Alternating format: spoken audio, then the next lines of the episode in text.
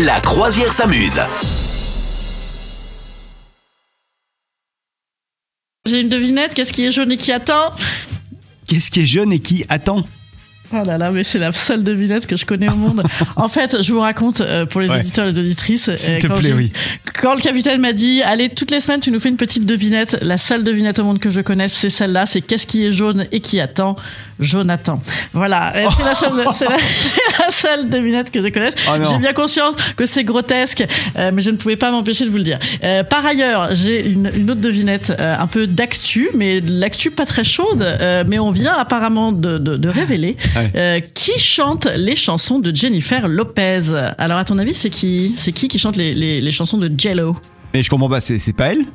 Eh ben non, c'est pas Jello Perdu Mais On aurait pu penser effectivement, ah bah ouais, figure-toi que tous les gros machins qu'on connaissait, tous les gros tubes, euh, en fait, elle était euh, super doublée euh, par d'autres nanas, alors, des choristes, mais notamment des fois par des nanas connues, notamment une nana qui s'appelait Brandy, Ouais. de Brandy et Monica, de Brandy et Monica. je Ah oui, bah oui. The Boy Is Mine. Ouais, The Boy Is Mine, Ouais, c'était ouais, super ouais. ça. Et ben donc Brandy, c'est une de celles qui a, c'est celle qui a chanté, je crois, If You Had My Love là. Ah, ok. Je vais vous économiser là, de le chanter en direct.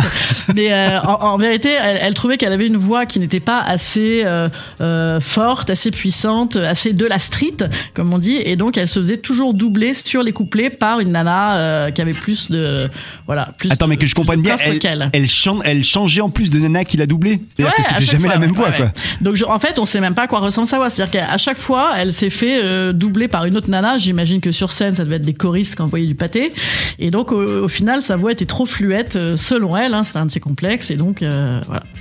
Voilà, c'est rigolo ou pas C'est dingue cette histoire. Ouais, c'est fou. Hein Et toi, est-ce qu'il y a quelqu'un qui double ta voix en ce moment même, là, euh, dans cette non, émission? Écoute, euh, écoute. euh, Genre, eh c'est pas bien- Gin- euh, Gillo eh bien, qui- oui, tout à fait. C'est pas Gillo qui, qui double ta voix, quoi, hein, on est d'accord. J'aimerais tellement, mais si euh, doublait ma voix, euh, je serais obligé de raccrocher là. Je serais obligé de tout de suite, tout de suite euh, aller lui poser 10 millions de questions quoi.